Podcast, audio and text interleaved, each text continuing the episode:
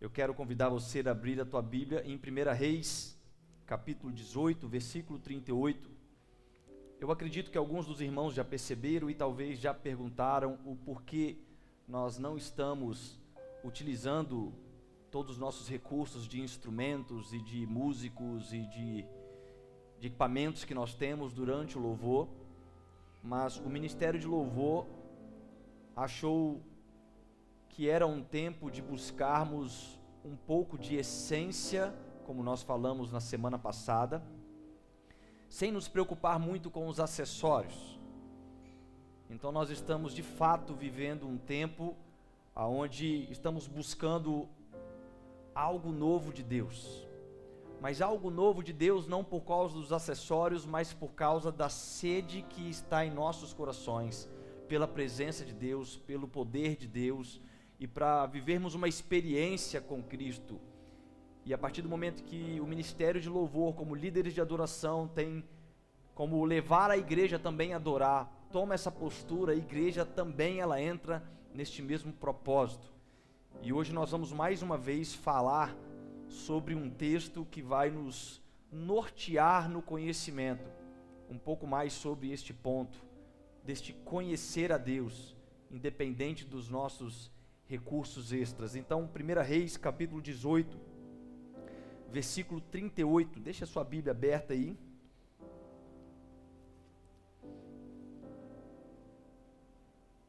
Primeira Reis, capítulo 18, versículo 38.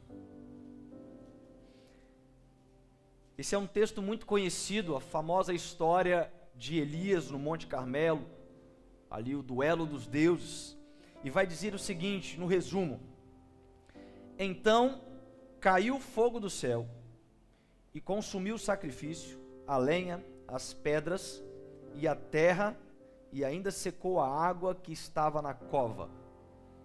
Este é o versículo principal deste texto. Nós vamos ler só ele porque eu vou discorrer a história durante a mensagem. Mas eu quero ler mais uma vez. Então caiu fogo dos, do Senhor e consumiu o sacrifício, a lenha, as pedras, a terra e ainda secou a água que estava na cova. Feche seus olhos mais uma vez. Jesus, nós mais uma vez pedimos que a tua palavra venha nos alcançar de uma forma especial hoje. Pai, o nosso desejo é de encontrar a tua face. O nosso desejo é de se prostrar diante da sua presença. E nós queremos fazer isso, ó Pai, com mãos limpas e um coração puro. Nós queremos fazer isso, ó Pai, de uma forma que possamos construir tendas na tua presença nós temos um coração desejoso e nós queremos aprender através da tua palavra, Pai, os caminhos para estarmos de fato diante da tua presença de uma forma agradável. Para que o Senhor venha aceitar o nosso culto como um sacrifício vivo diante de ti, o nosso culto racional. Então fala conosco nesta noite através da tua palavra. Usa minha vida, Pai, como ferramenta nas tuas mãos. Assim nós oramos. Amém. Hernán Cortés, ele foi um conquistador espanhol que tomou as terras do povo asteca no século XVI. Ele foi um dos maiores desbravadores da América Central. Hernán Cortés foi o homem que não mediu esforços para completar os teus objetivos. Uma das ações que marcou na sua trajetória foi quando ele chegou nas terras mexicanas com os teus navios cheios de soldados e após desembarcar todos os soldados para conquistar aquela terra, ele vira para um dos seus capitão, capitões e fala o seguinte: queime agora todos os navios. E o capitão falou assim: como assim queimar os nossos navios? Nós viemos nos navios, vamos conquistar essa terra, mas nós temos que ter os navios para se precisarmos voltar. Ele não, estou dando uma ordem, queime os navios porque quando nós queimarmos os navios, nós não teremos um plano B, a não ser conquistar estas terras. A única saída após uma atitude de queimar os navios era vencer aquela batalha e conquistar aquelas terras. O profeta Elias, que é um nome muito conhecido na Bíblia, eu acredito que todos nós já ouvimos falar da história de Elias, mas o nome Elias significa Jeová é Deus.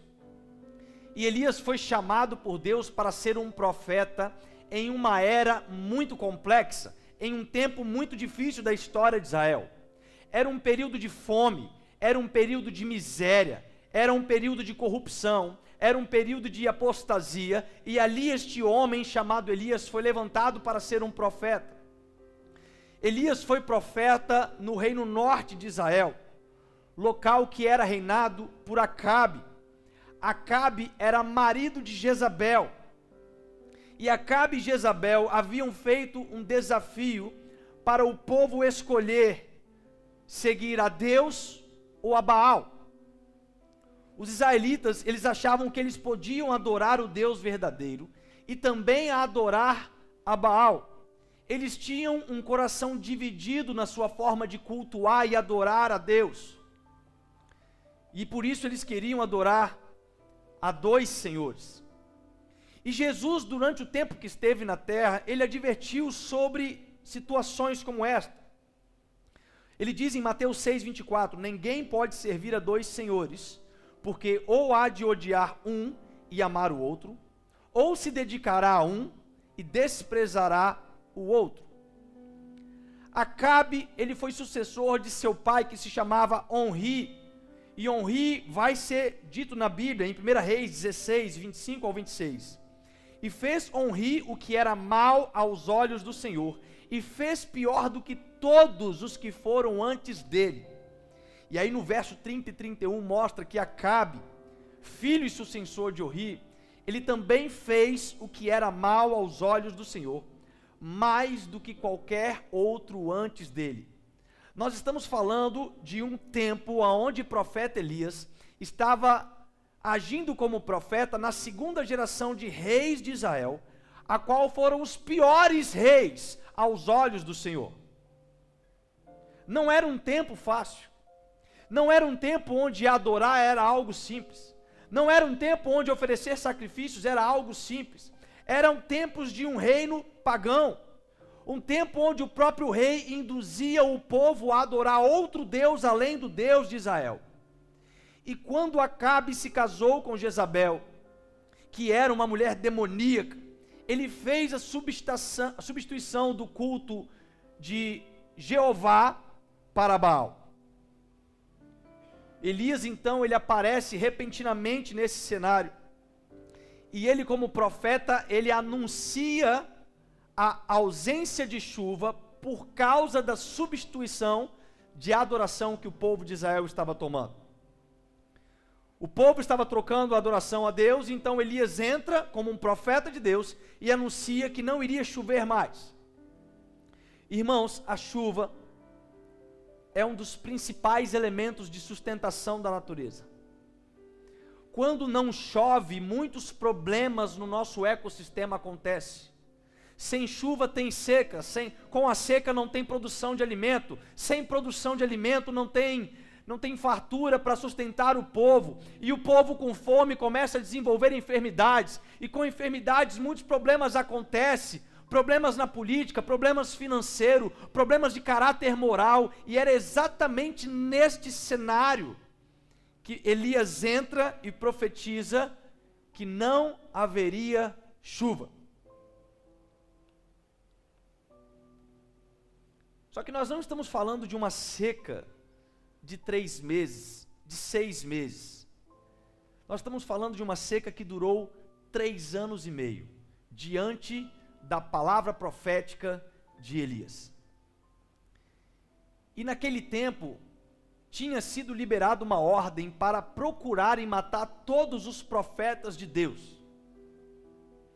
Então, não somente tinha um problema de um rei que levava ao povo uma adoração que substituía Deus, mas havia agora um profeta que falou e parou de chover, como agora os profetas de Deus estavam sendo caçados e mortos. E neste tempo Elias fica sumido. Durante um bom tempo Elias fica sumido, até quando ele ouviu o comando do Senhor, e então ele retorna se encontrando com Obadias, que era um dos homens que servia a Acabe, mas ainda era temente a Deus. Obadias foi o mesmo que havia escondido cerca de 100 profetas de Deus, enquanto eles estavam sendo caçados e mortos. E Elias, ao se encontrar com Obadias, ele ordena para que Obadias falasse com Acabe, que ele estava de volta. E Obadias logo obedece à ordem de Elias, volta até o rei Acabe e fala que Elias estava de volta. Então o rei Acabe sai com Obadias, com os seus animais para procurar algum tipo de alimento e ali eles se encontram com Elias. E neste encontro Elias ele começa a provar para o rei Acabe que o que estava causando toda a situação que o povo estava vivendo, de seca, de enfermidade, de problemas, de animais morrendo, não era a palavra profética que Elias mandou, mas sim a desobediência do povo em substituir um mandamento de adorar somente a Deus e começaram a adorar a Baal. E para provar isso, Elias ele lança um desafio a Acabe, dizendo o seguinte: manda o povo de Israel ir para o Monte Carmelo, e junto com ele os 450 profetas de Baal e os 400 profetas de Aserá, um outro tipo de Deus. E ali chegando no Monte Carmelo, com todos reunidos, Elias propõe o seguinte: será escolhido dois cordeiros, um para eles e o outro para mim.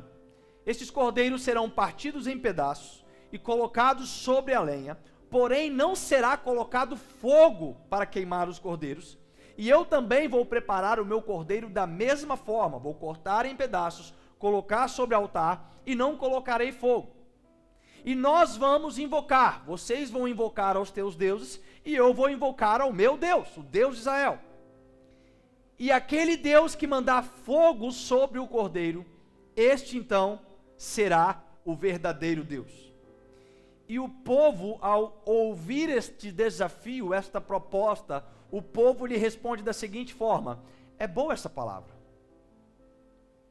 É bom, é interessante esse desafio.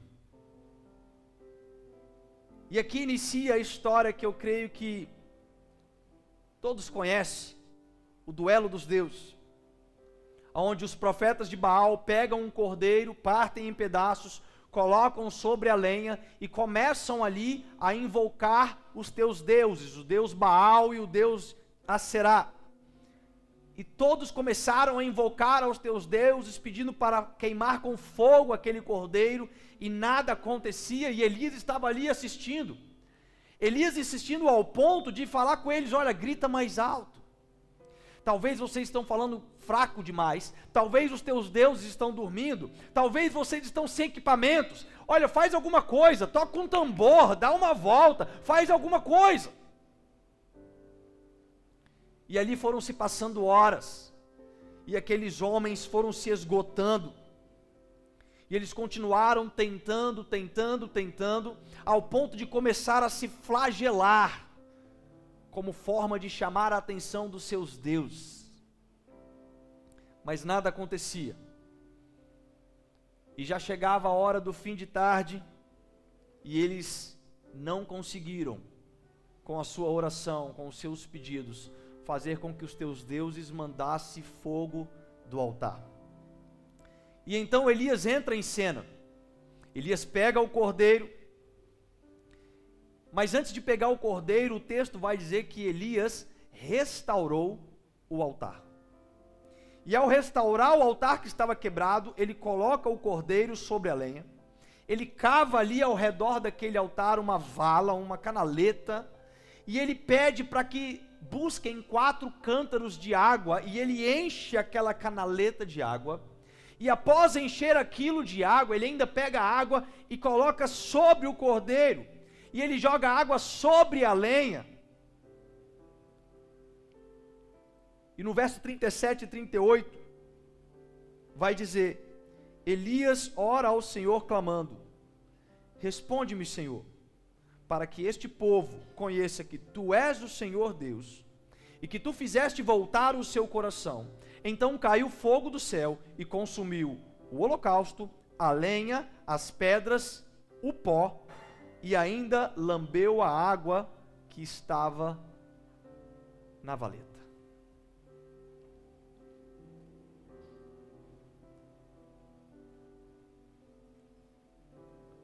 Irmãos, hoje eu quero falar nesta mensagem que eu quero intitular sobre queimar os navios para conhecer o fogo de Deus.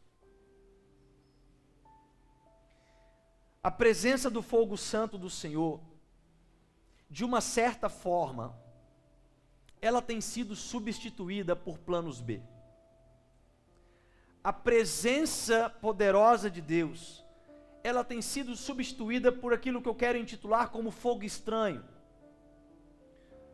Na ausência do fogo do Espírito Santo de Deus, nós começamos a criar uma espécie de fogo estranho, uma espécie de plano B, uma espécie de fórmula aonde através de conceitos emotivos, de acordes emocionais, de poder de eloquência e retórica, a gente conseguir fazer uma pessoa chorar. E a pessoa sair da igreja com uma sensação de que sentiu algo dentro dela, de que ela foi tocada por um certo tipo de fogo, mas quando na verdade ela não foi nada mais, nada menos do que tocado por aquilo que eu chamo de fogo estranho. Uma ferramenta emocional. Não é muito difícil, irmãos. Com um bom instrumentista ao meu lado, um jogo de luz correto, uma mensagem e um tom de voz adequado, em 15 minutos eu faço todos neste templo chorar. Não é difícil quando você tem técnicas de oratória, quando você tem palavras corretas para o vocabulário ser lançado.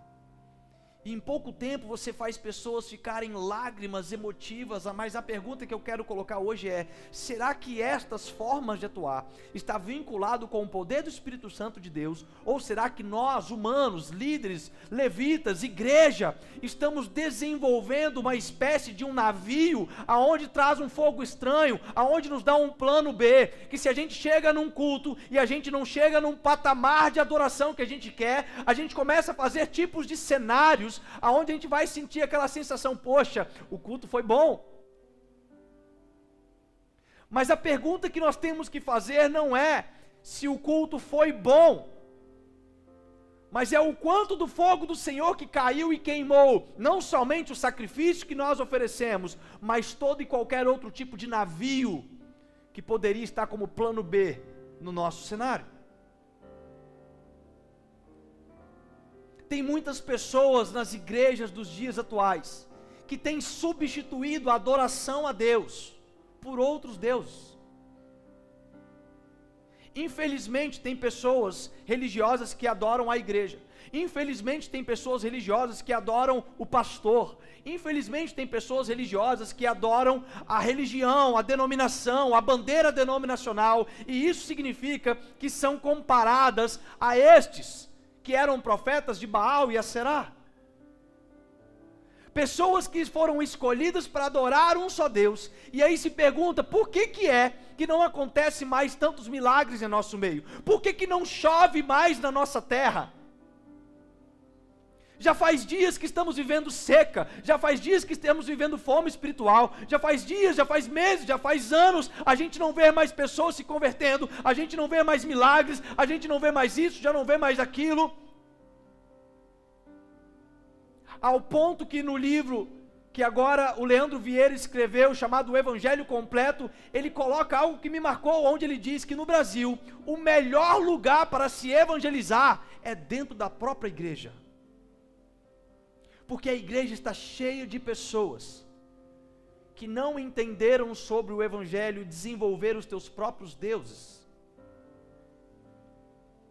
Pessoas que têm brincado com a palavra de Deus, pessoas que têm um coração dividido, pessoas que não aprenderam a queimar os teus navios, pessoas que têm plano B.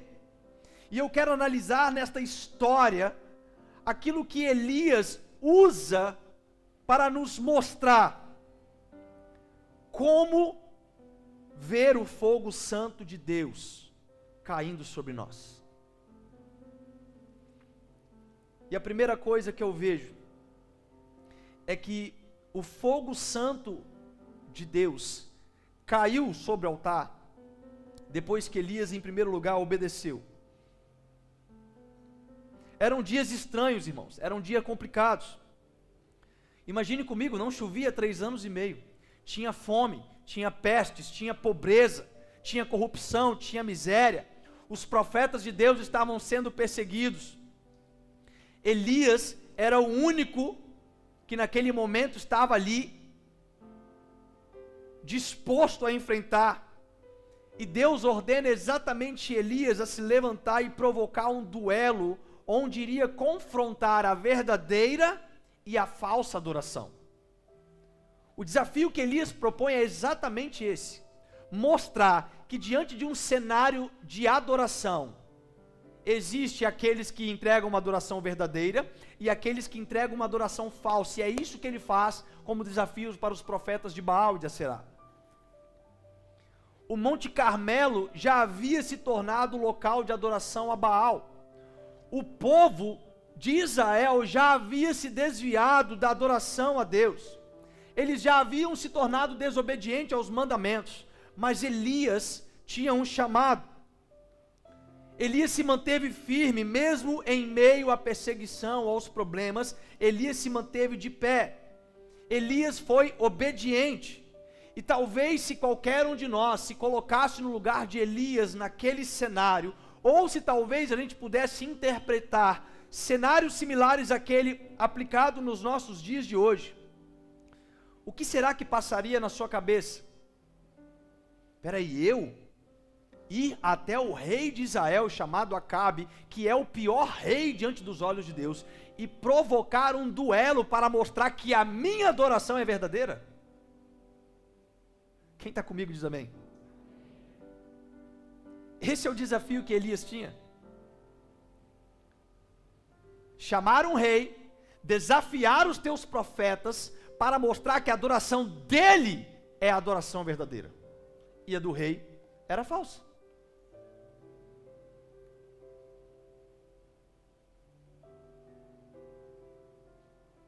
Acabe estava procurando a Elias por cerca de três anos e meio para matar Elias. E agora Elias tinha que se apresentar e propor um duelo para desmascarar as divindades que Acabe levou o povo a adorar. Se Elias não tivesse obedecido à voz de Deus, irmão, se Elias não tivesse sido obediente, ele jamais teria vivenciado o fogo de Deus caindo sobre o altar. Então, a primeira ação que Elias tomou e que nós devemos tomar para ver o fogo santo de Deus, ao invés de fogo estranho, é sermos obedientes. Sem obediência, a gente não vê nada. Tem muitas pessoas que querem entregar sacrifício, mas não querem ser obediências, obedientes. E sabe o que a palavra diz em 1 Samuel 15, 22? é melhor obedecer do que sacrificar. Não existe sacrifício se não tiver obediência. Uma tribo indígena no norte dos Estados Unidos chamada Cherokee tem um ritual muito famoso, onde um jovem índio quando faz 15 anos de idade, ele é colocado sozinho no meio da mata, do frio, e ali ele tem que ficar vendado, com os teus olhos vendados, durante uma noite inteira, com risco de ser comido por ursos, ser picado por cobras e outros tipos de animais. Mas aquele é o ritual que eles fazem para ver se aquela, aquele jovem adolescente vai ser obediente ou não. Então o pai leva o filho, coloca o filho no mais alto lugar daquela montanha perigosa e venda os teus olhos. E ele fala: Você só pode tirar esta venda amanhã. E você vai ficar esta noite aqui sozinho. Você imagina o medo que aquele adolescente deve sentir? Animais passando ao seu lado, e ele tem que pensar: eu preciso obedecer para passar neste ritual de maioridade, para ganhar a confiança dos meus superiores, eu preciso passar neste processo, e muitos deles acabam desobedecendo por causa do medo. Mas um jovem específico, mesmo ouvindo barulhos ao seu redor, animais fazendo barulhos e ele amedrontado com a sua própria segurança, ele fica firme e ao amanhecer, ele escuta a voz do seu pai dizendo que ele podia tirar as vendas. Ele tira as vendas e disse: Pai, eu fiquei com muito medo. Eu ouvi muitos barulhos. Eu achei que ia morrer. E o pai dele falou assim: Eu sei, meu filho. Ele, como você sabe, pai? Porque eu fiquei do seu lado o tempo inteiro. A questão não era se você era corajoso. A questão era se você era obediente. Tem muitos que querem ver o fogo de Deus caindo sobre nós durante a adoração, mas tem poucos que estão dispostos a obedecer. Pessoas que se sentem ameaçadas quando enxergam dificuldades. Pessoas que enxergam obstáculos quando, poxa, fui na igreja e só tinha um violão e uma voz, senti falta dos outros instrumentos, poxa, não vou mais adorar. Ah, faltou isso, faltou aquilo. Pessoas que começam a colocar os obstáculos e enxergam isso como dificuldades. E ao ponto de desobedecerem a sua ordem de adorar a Deus como seu Senhor. Mas se Elias não houvesse obedecido o comando de Deus, por motivos de desconfiança, por motivos de medo, por motivos de ameaça que ele tinha de morte, Elias jamais teria vivenciado a experiência de ver o fogo santo de Deus descer sobre o altar. Então, se você quer ver o fogo santo de Deus sobre a sua vida, sobre esta igreja, sobre os nossos momentos de adoração, amém? Precisamos ser obedientes em primeiro lugar obediência a Deus. É tempo de se tornar obediente, irmãos. Nós não devemos nos preocupar com as nossas lutas, nós não devemos nos preocupar com as nossas dificuldades. Não se preocupe com as coisas impossíveis. Deus não precisa que você faça um milagre, mas Deus precisa que você seja obediente.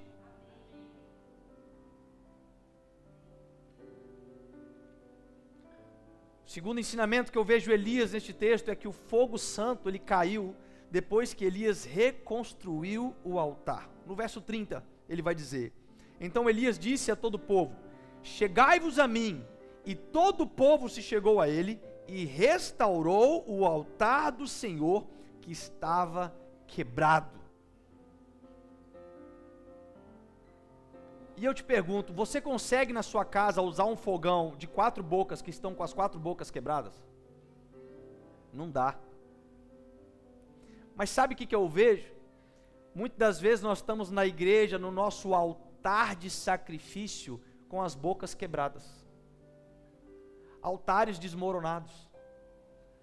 Pessoas que chegam aqui querem oferecer um sacrifício, mas não tem aonde colocar o sacrifício, porque o próprio altar de adoração está destruído. E você sabe o que, que Elias faz? Elias não reconstruiu o altar para o povo que havia se desviado na adoração. Elias chama o povo: vem cá, vem cá, vamos reconstruir o altar. Isso não é função de levita, isso não é função de pastor, isso não é função, isso é função de um povo que foi chamado e escolhido para adorar a Deus. E é isso que ele faz. Em um altar destruído, não dá para colocar a oferta de sacrifício. No Antigo Testamento, irmãos, altar era o local onde se colocava a oferta de sacrifício a Deus. E lá em Êxodos, capítulo 20, vai dizer como que um altar de sacrifício deveria ser construído. Não era de qualquer forma, não era de qualquer jeito, um altar tinha uma regra para ser construído. Olha o que fala Êxodo 20, 20, no versículo 24 e 25. E se me fizeres um altar de pedras, não farás de pedras lavradas. Se sobre ele levantares o teu buril, profaná-los-á. Também não subirás ao meu altar por degraus, para que a tua nudez não seja descoberta diante deles. veja que não era simples construir um altar. Primeiro, Deus manda falar para o povo que as pedras não podiam ser lavradas. Existiam muitos artesãos naquele tempo. Artesãos, né? E eles talvez queriam fazer, falar o seguinte: vamos fazer um altar bonito. Lembra de semana passada quando nós falamos de Davi buscando a arca com carroça bonita? Do mesmo jeito, irmãos. Deus falou o seguinte: olha, eu não quero pedras lavradas, eu não quero pedras trabalhadas, eu não quero pedras feitas como artesanato, eu quero as pedras brutas. Eu quero pedras que sejam pegadas ali e construídas no altar. Porque pode ser que a intenção daquele que construiu ache que o altar é para ele, não para Deus. Outra coisa que ele fala é: se você for subir, se o altar for de degraus, porque altares que eram feitos de, de altura maior, tinha que ser no formato de torre, pedras mais largas embaixo, afinando, como uma pirâmide. E ali aquele construtor não poderia subir de uma forma que a sua nudez fosse vista pelo altar. Existia uma forma correta, irmãos. Construir um altar a Deus não é algo de qualquer maneira. Nós estamos falando de um sacrifício que hoje é o nosso sacrifício vivo.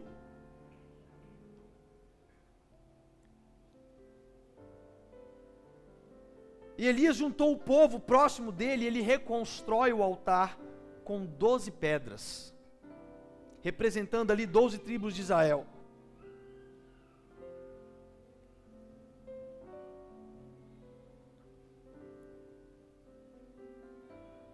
Quando Deus fala, não faça com estas pedras, porque a única glória que tem que existir no altar é a glória de Deus. Você imagina daqueles trabalhadores fazendo altares que eram bonitos, e eles iam querer a glória para ele. Mas quando Deus dá o comando da forma de fazer altar, ele fala assim: quer construir altar? Então que você cresça e eu diminua. Se o sacrifício é para mim, o altar tem que ser reconstruído do meu jeito. E se Elias não houvesse reconstruído o altar, ele mesmo teria que arrumar um jeito de acender aquele fogo, irmãos. Se Elias não tivesse reconstruído aquele altar, não iria cair fogo do céu, porque diante de um altar quebrado não existe fogo santo de Deus.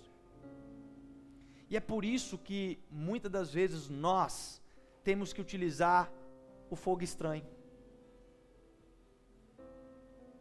É por isso que as igrejas estão cheias de fogo estranho.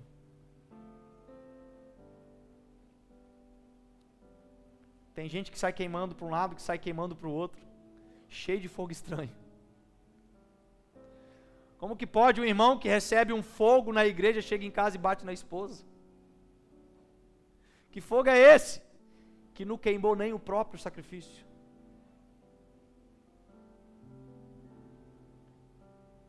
Fogo estranho, irmãos. E como que tem gente que está construindo ou reconstruindo o seu altar com ferramentas. Como que tem gente que tem enfeitado o seu próprio altar, querendo deixar bonitinho. Olha, esse meu altar tá bonito. Olha que lindo esse altar que eu fiz. Olha, e começa a construir com as tuas próprias ferramentas, mas deixa eu te falar uma coisa. Se você literalmente quer ver o fogo de Deus no teu altar, primeiro você se esvazia da tua própria glória. Primeiro você entende a seriedade daquilo que é reconstruir um altar para Deus, porque o fogo que vem de Deus, ele não é um fogo estranho. E o fogo que desce dos céus, desce sobre um altar reconstruído, para a glória de Deus. Então o seu altar não precisa ser enfeitado com pedras trabalhadas. O seu altar não precisa ser enfeitado com pedras uniformes, mas o seu altar precisa ser reconstruído para receber o fogo santo de Deus. Outro ponto é que o fogo santo caiu depois que Elias queimou os teus navios. Então, primeiro Elias obedeceu, depois Elias reconstruiu o seu altar, e agora Elias ele deve ter olhado para o altar e falar o seguinte: quer saber? Eu preciso queimar os navios. Eu não posso ter um plano B. Eu não posso ter uma outra ferramenta. E lá no verso 34, 35 ele vai dizer: enchei de água quatro cântaros e derramai sobre o holocausto e sobre a lenha. E disse: Fazei a segunda vez, e fizeram. Disse-lhe ainda: Fazei a terceira vez, e fizeram a terceira vez, de maneira que a água corria ao redor do altar, e até a vala que ele havia feito se encheu de água. E esta é a parte da batalha que mais me chama a atenção. Nestes dois versículos, irmãos, nós podemos encontrar uma grande riqueza de detalhes quando se trata de oferta de sacrifício para provar o fogo santo de Deus. Lembra comigo, quando Elias ele ora diante do começo daquele problema, ele ora para que parasse o quê? Ele ora para que parasse o quê? A chuva. Três anos e meio sem chuva. Tinha água para o povo beber? Não tinha água para o povo beber. E Elias manda pegar um cântaro, quatro cântaros. Um cântaro equivale a 12,5 litros de água. Esses galão de água que a gente usa às vezes dentro de casa, tem pessoas que usam aquele galão azul, aquele galão tem 20 litros. Quem já teve a experiência de quebrar um galão daquele? que aquilo é horrível de colocar no lugar, né? E às vezes você vai colocar no lugar, escorrega, cai no chão e dá 20 litros de água de uma só vez no chão. Agora você imagina, Elias mandou pegar quatro cantos desse de água, três vezes. Então Elias gastou cerca de 150 litros de água sobre o altar, diante de um cenário onde água valia mais do que ouro. Os animais estavam morrendo de sede, o povo estava morrendo de sede não tinha plantação porque faltava água, e Elias manda pegar água, sabe lá da onde, e derrubar a água sobre o altar. Dá para pensar naquele povo que estava naquele momento babando de sede para tomar aquela água que estava sendo derramado, primeiro, como oferta diante de Deus, segundo, a água que queimou os navios de Elias. E por que, que queimou os navios de Elias? queimou os navios de Elias, porque ele primeiro colocou, reconstruiu o altar, colocou o cordeiro em pedaços, mas faltava algo que pudesse ser oferecido como oferta para Deus. E aquilo era o que era mais caro naquele tempo, a maior necessidade daquele tempo. E quando Elias molhou com 150 litros o altar de água, ele queimou os navios porque ele excluiu toda e qualquer outra possibilidade dele ter de repente ali um isqueiro da modernidade e queimar aquele holocausto, dele ter um plano B, dele fazer qualquer tentativa humana de queimar aquele sacrifício. Não poderia ter falsificação do fogo. Ou o fogo era santo, ou ele passaria vergonha.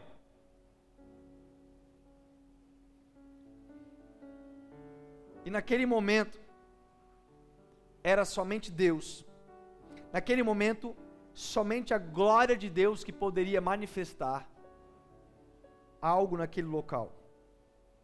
A oferta foi de sacrifício.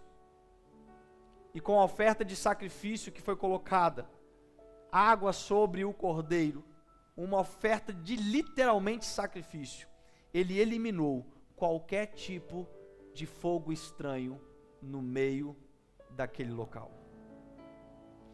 Queimar os navios, irmão, significa ter total confiança na vitória de Deus.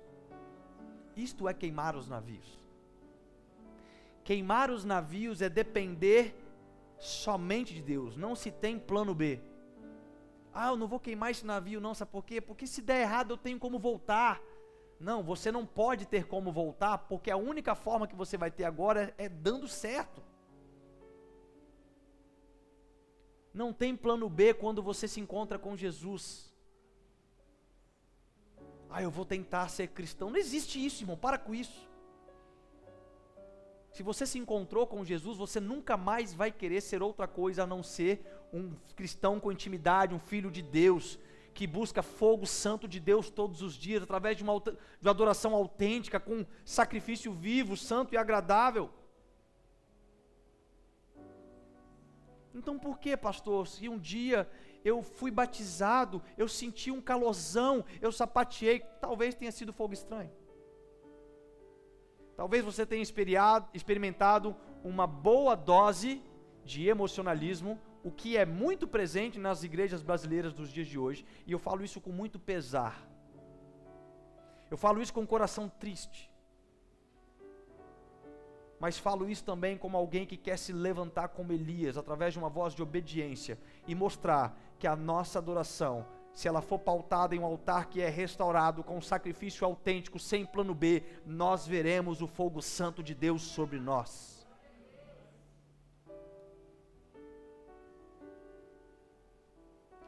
Então é preciso queimar os teus navios. Tem gente que sai de casa disposta a ver milagres, a ver fogo do céu caindo, mas quando começa a atrair a presença de Deus, quando ela começa a ver ali a adoração fluindo, ela percebe que ela não queimou os teus navios e fica querendo que o fogo seja do próprio jeito. Tem gente que está procurando por um milagre de Deus na vida, mas ele não entrega a oferta de sacrifício, ela não joga água sobre o altar, e água sobre o altar, neste texto, mostra uma oferta de sacrifício. Porque ela não confia em Deus. Um certo dia, um homem equilibrista, ele atraiu uma multidão diante de um penhasco que ele passou um cabo de aço de um lado para o outro. E ele pega uma varetinha e fala para todo mundo: Vocês creem que eu posso atravessar esse cabo de aço? E todo mundo, sim, você é o melhor equilibrista que a gente já viu. E ele pega e atravessa com o cabo de aço, vai e volta, e o pessoal aplaude, nossa, fantástico. E ele fala, agora eu vou dificultar. Ele pega um carrinho de mão e vocês creem que eu posso passar com um carrinho de mão? Sim, eu creio. Ele pega e passa, vai no carrinho de mão e volta no cabo de aço sem nenhum tipo de segurança. E o povo aplaude, uau, é demais. Ele agora pergunta para uma pessoa específica: você acredita que eu posso fazer isso de novo? Ela, claro, eu já vi você fazer duas vezes. Então você entra no carrinho. E ela, peraí. Eu não posso entrar no carrinho. Mas por que você não acredita em mim? Você acabou de dizer confia em mim, você viu eu fazer duas vezes e você não quer deixar eu controlar. E é isso que acontece com muitos de nós, irmãos. Muitos de nós já viram milagres acontecer.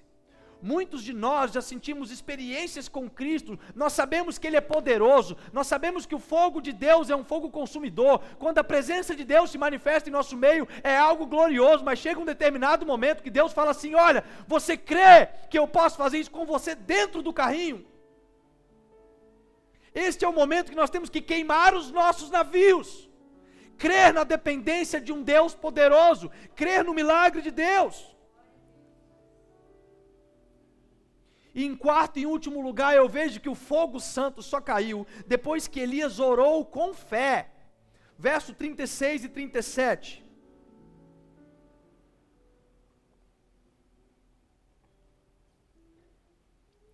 Diz: após feito todas estas etapas,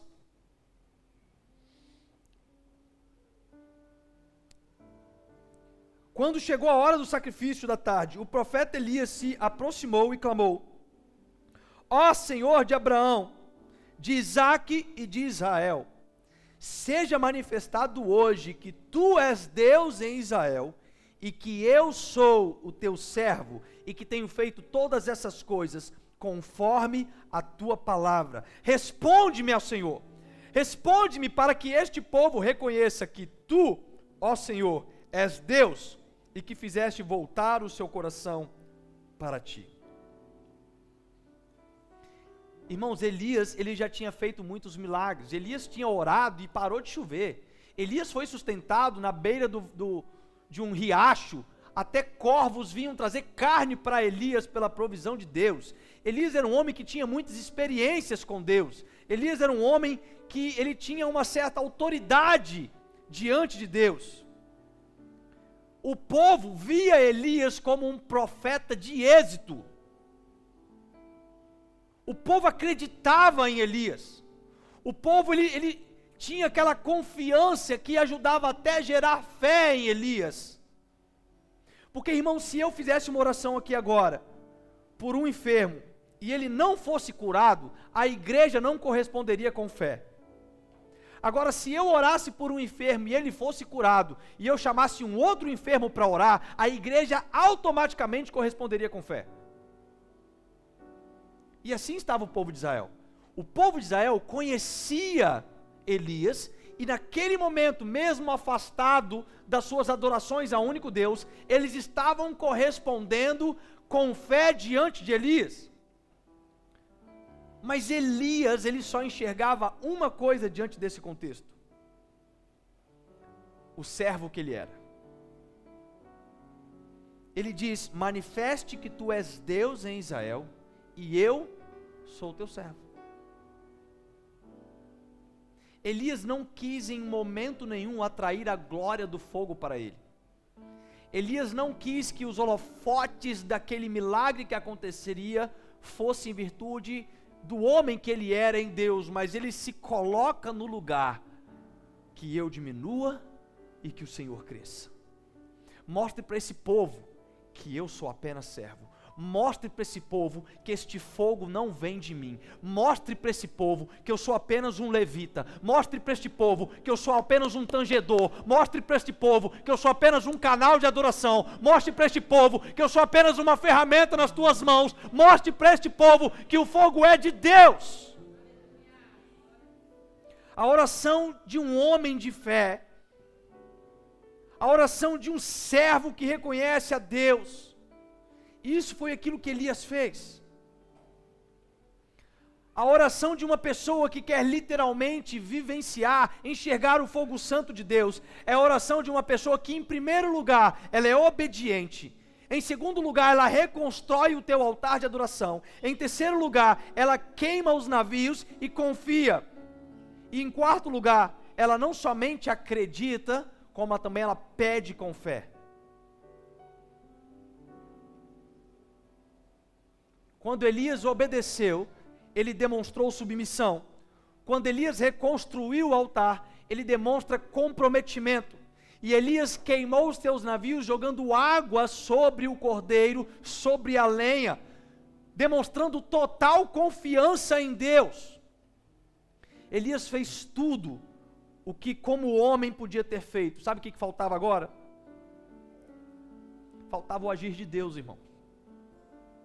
Quando você fizer tudo o que está no seu alcance natural, Deus vai entrar em ação com o sobrenatural.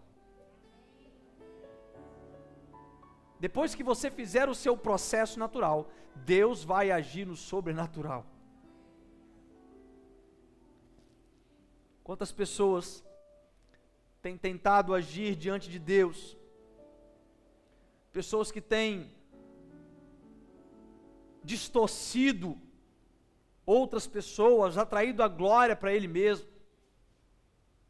Quantos irmãos, quantos líderes de adoração dos dias atuais, quantos homens que estão de frente do altar, quantos homens que estão de frente para a igreja, estão atraindo a glória para si próprio. E o pior é que às vezes a própria igreja endeusa, endeusa esses homens. Começam a idolatrar estes homens.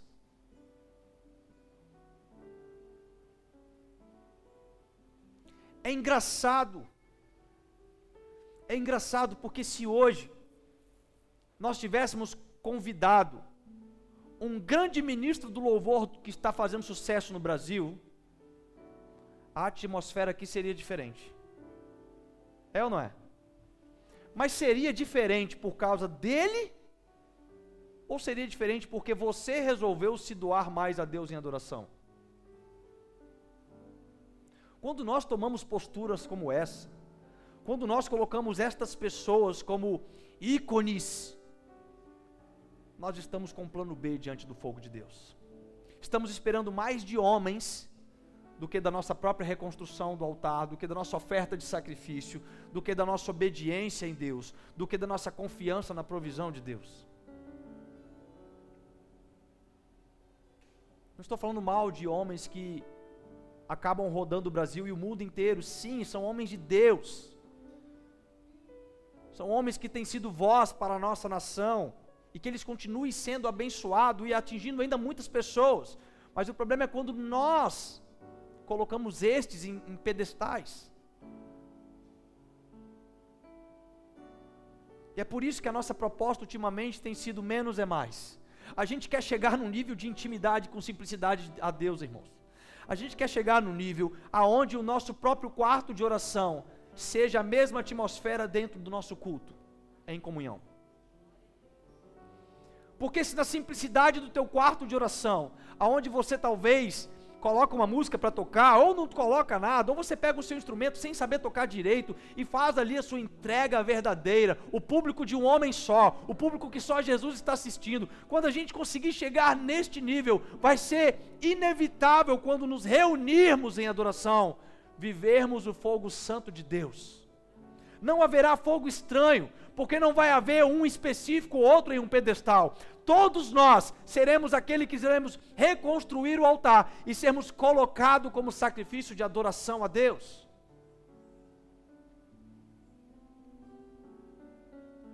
E eu não sei qual é a situação que talvez você se encontre diante deste ponto hoje, mas eu sei que tem muita gente que precisa ver milagre de Deus acontecendo na vida.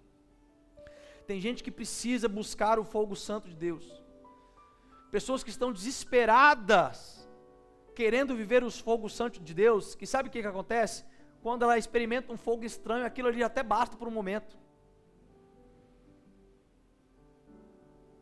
Mas Deus hoje manda dizer que se você realmente quer ver o fogo de Deus, se realmente você quer ver o milagre caindo dos céus, você não somente vai ver o fogo cair, mas você vai ver o fogo cair sobre um altar com uma oferta onde eliminou qualquer possibilidade de fogo estranho. Consumiu a, oferta, consumiu a lenha e ainda secou a água que estava ao redor.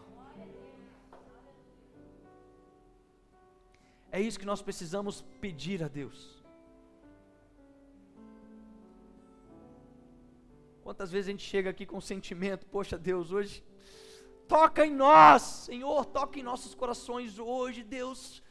Dá um, dá um toque diferente na igreja hoje. A gente ora, irmãos, e não está errado a gente orar, mas talvez a gente está indo lá para o ponto de oração sem antes fazer aquilo que Elias nos ensinou uma obediência uma reconstrução do altar, uma oferta de sacrifício, e aí sim orar para que Deus mostre que Ele é Deus, nós somos servos, e quando nós entendemos este processo, nós não somente vamos ver algo incrível acontecendo sobre nós, mas vamos vivenciar um grande avivamento na igreja, no nosso bairro, na nossa cidade.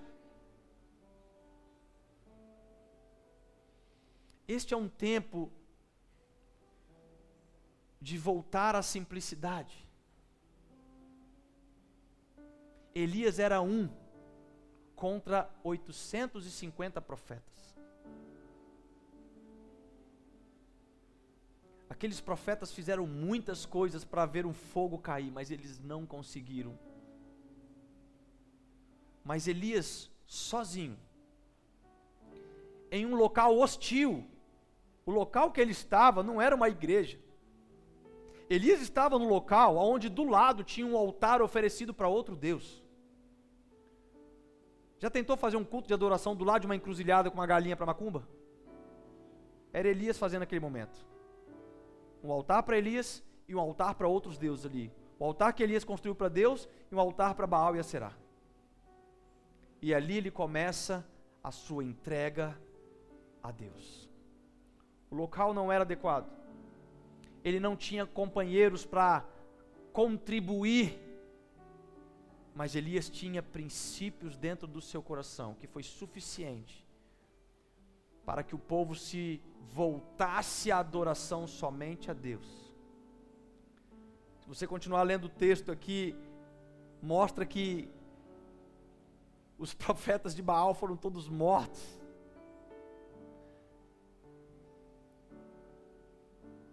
Quando a nossa verdadeira adoração tocar o fogo santo de Deus as falsas serão consumidas. Quando a nossa verdadeira adoração ver os milagres de Deus caindo do céu sobre o altar de sacrifício, aqueles que estavam idolatrando outros deuses se voltarão ao Deus de Israel.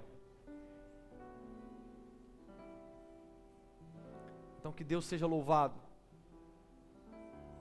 e que esta palavra venha nos confrontar nesta noite, venha nos ensinar a reconstruir um altar de adoração a Deus.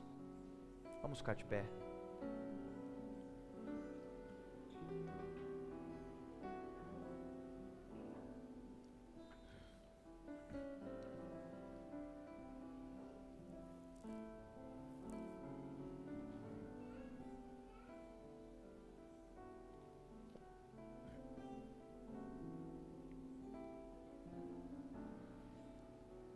Vamos orar a Deus.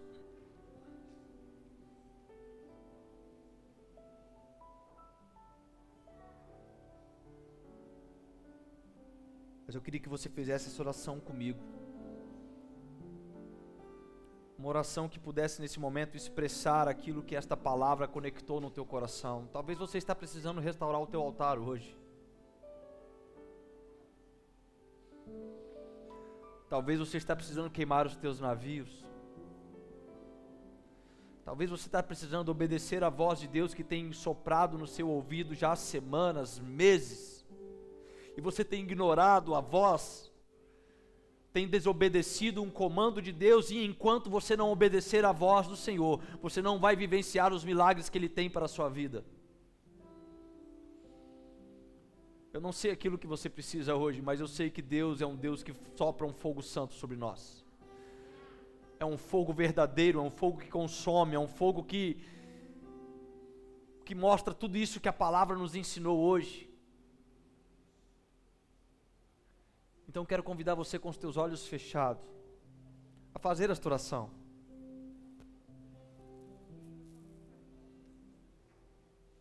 Fala para Ele.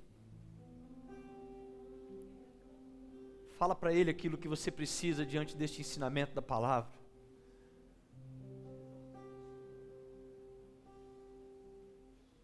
Chegou o dia de queimar os teus navios. Talvez hoje é o dia que Ele vai derramar o fogo santo de uma forma incrível sobre nós. Talvez hoje é o dia que Ele vai fazer milagres sobre nós. Talvez hoje é o dia que Ele vai mostrar que nós continuamos sendo servos e Ele é o Deus de Israel.